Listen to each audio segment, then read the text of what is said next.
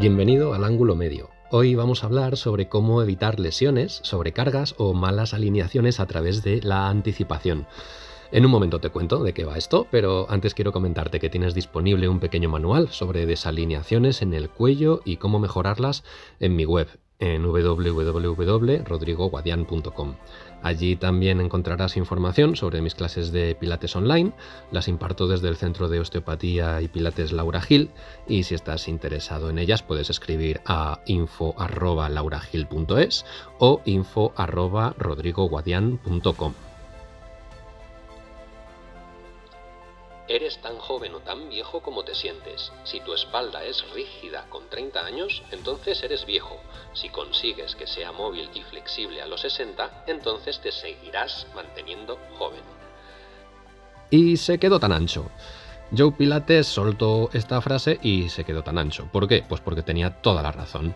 No tengo nada que comentar al respecto de esta frase, solamente confirmar que llevo años dando clases de Pilates donde agrupo a la gente por su nivel. Y ese nivel no depende de su edad, ni mucho menos. De hecho, tengo y he tenido personas de todas las edades en grupos avanzados y lo mismo en grupos más suaves. Vamos con el contenido en concreto de este episodio, la anticipación en la activación de la musculatura. Esto es muy sencillo y te lo voy a dividir en dos aspectos. Uno, desde el punto de vista de la alineación y dos, desde un punto de vista de la intensidad.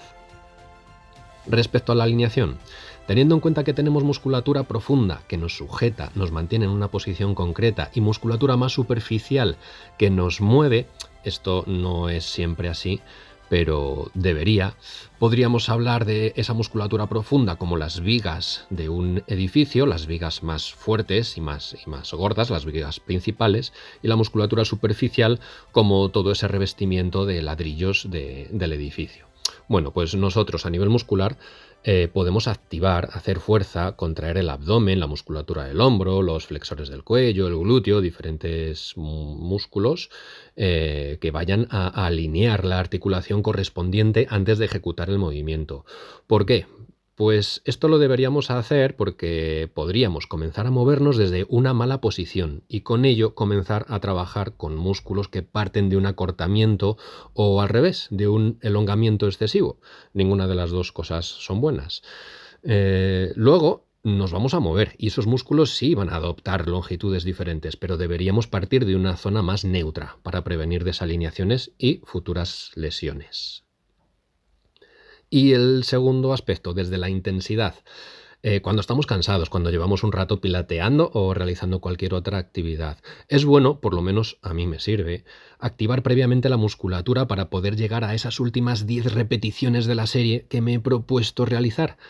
Pero es algo casi más mental que otra cosa. De hecho, esa conexión la realizo unida al pensamiento de que me quedan 12 repeticiones en lugar de 10.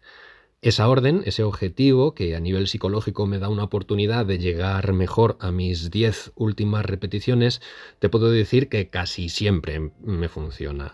Todos tenemos días malos y, hay veces que no funciona, pero en la mayoría de las ocasiones sí que lo hace, sí que me funciona. Como curiosidad respecto a, todo esto y hablando más del apartado de la alineación que está más enfocado a lo que es la prevención de lesiones y malas posturas.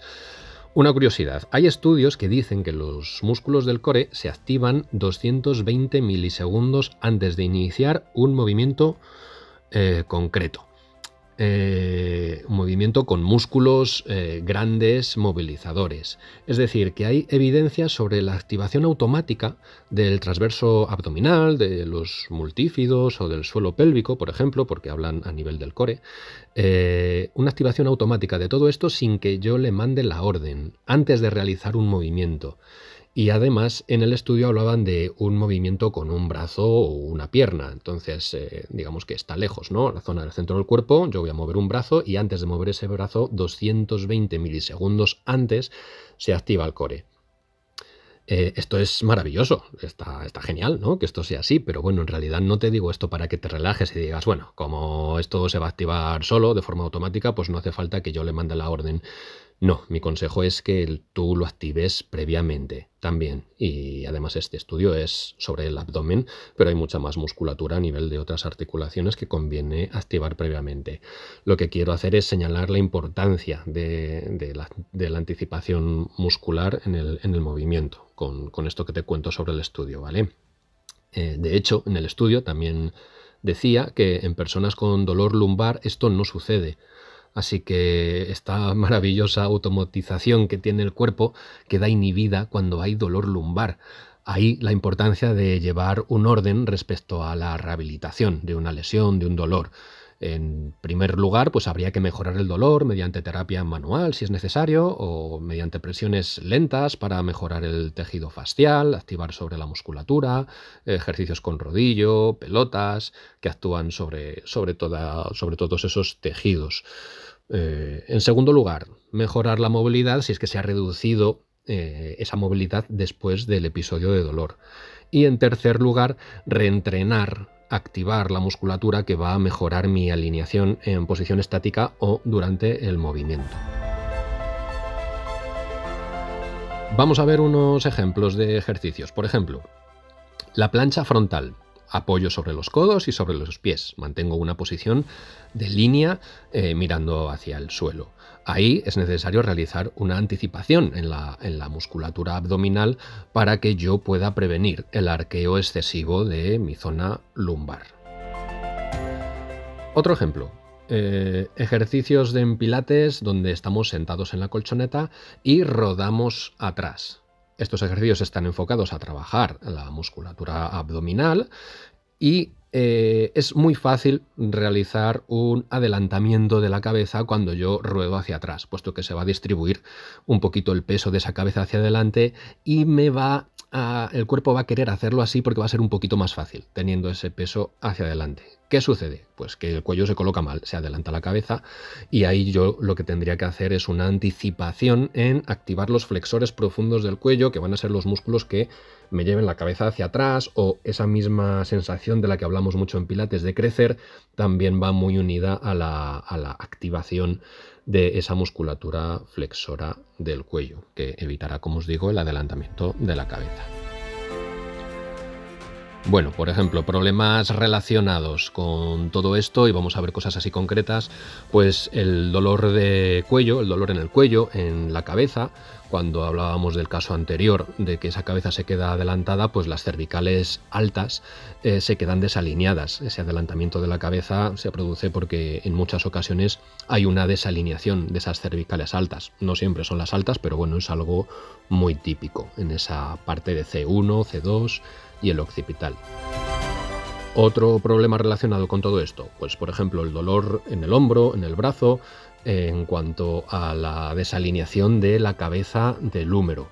Eh, la cabeza del húmero debe estar centrada en su sitio y se debe mover de una forma concreta con determinados gestos del brazo. Entonces, bueno, pues tengo que anticipar previamente eh, la alineación de mi escápula y facilitar la posición de esa cabeza del húmero para realizar ciertos movimientos.